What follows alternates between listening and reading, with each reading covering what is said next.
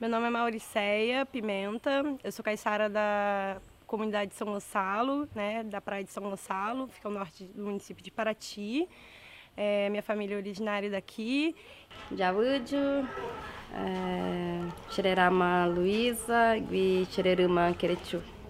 E hoje nós estamos aqui preparando esses produtos né, que está chegando para que vai ser dividido para comunidades tradicionais, né, que no caso conta os quilombolas, uh, indígenas e caiçaras né, do, da nossa região aqui. É, meu nome é Nilmara dos Santos, é, eu sou tradicional da comunidade Psinguaba aqui em Ubatuba, uma vila de pescadores.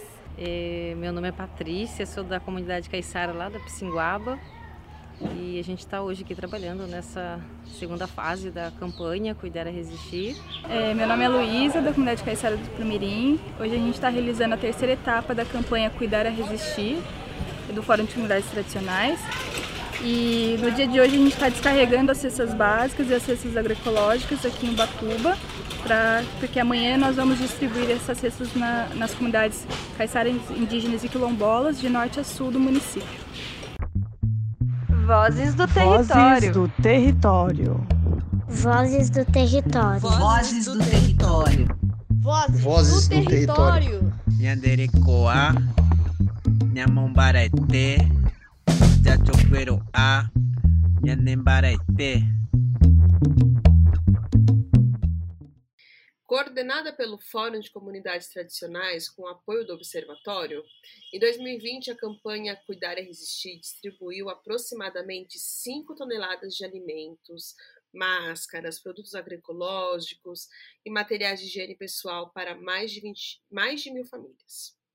Em 2021, com a continuidade da pandemia os, e os efeitos devastadores dessa nesse momento histórico pandêmico, o Fórum realizou a segunda fase da campanha que concluiu a distribuição de cestas e produtos agroecológicos no primeiro trimestre deste ano. Preparamos uma série especial com relatos de parte das pessoas que estiveram nas comunidades, porque tem muita gente envolvida, então o que a gente vai ouvir aqui não é todo mundo, mas é uma parte dessas pessoas que articularam e possibilitaram que os alimentos chegassem aonde eles precisavam estar nas panelas e mesa das famílias das comunidades tradicionais. E neste episódio não podia ser diferente. A gente vai ouvir aqui uma parte das mulheres que são lideranças e representações em suas comunidades. A gente vai saber como é que foi essa organização e o quão fundamental tem sido a presença das mulheres em todo este processo de articulação solidária. Eu sou Maite Freitas está no ar o Voz do Território especial, especial campanha Cuidar é Resistir. É, hoje estou aqui participando da terceira descarga né, das cestas que acabou de chegar. Está é, tá sendo muito legal, tem uma equipe boa ajudando, né? E está participando disso, vendo a necessidade real das pessoas. É muito, e até a gratificação deles mesmo é muito importante, está sendo muito rico. Uma experiência difícil, complicada, porque tem aí as dificuldades da, dessa logística toda, porque são Batuba é muito extenso, mas a gente está conseguindo e está dando conta.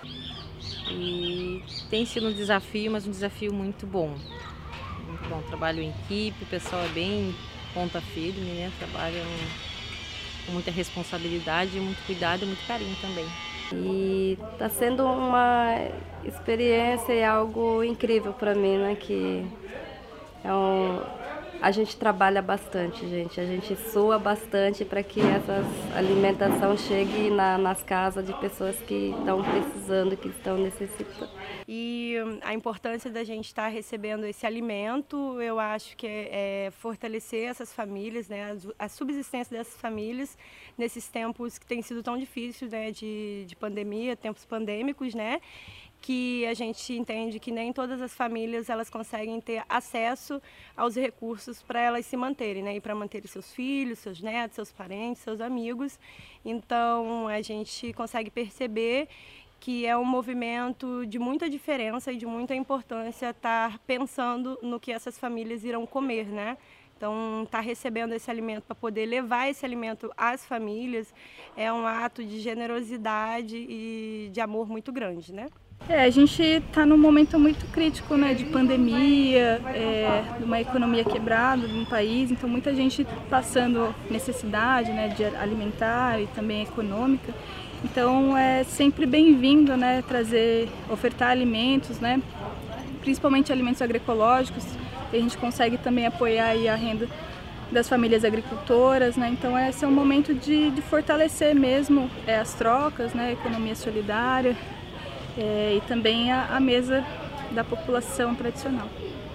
A atualidade de hoje está difícil para todo mundo, né? Então esses produtos que a Fórum é, acaba distribuindo para a comunidade está tá sendo útil, né? Para o dia a dia de, de cada comunidade. Ah, e o fortalecimento da agroecologia para a gente é de extrema importância, né? A gente viu que durante a pandemia os agricultores, né, os produtores agroecológicos tiveram uma baixa de venda e a gente com a campanha teve essa oportunidade de poder fazer o escoamento desses produtos. A gente recebeu na segunda rodada de entrega, a gente recebeu milho, abóbora e bananas e agora nessa outra rodada de novo as bananas, a abóboras e veio a mandioca.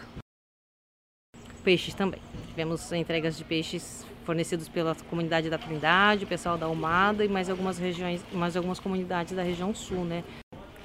A importância é que as pessoas, né, é, que nem aqui no, no, no, litoral, aqui no Batuba, principalmente, dá muita banana, né?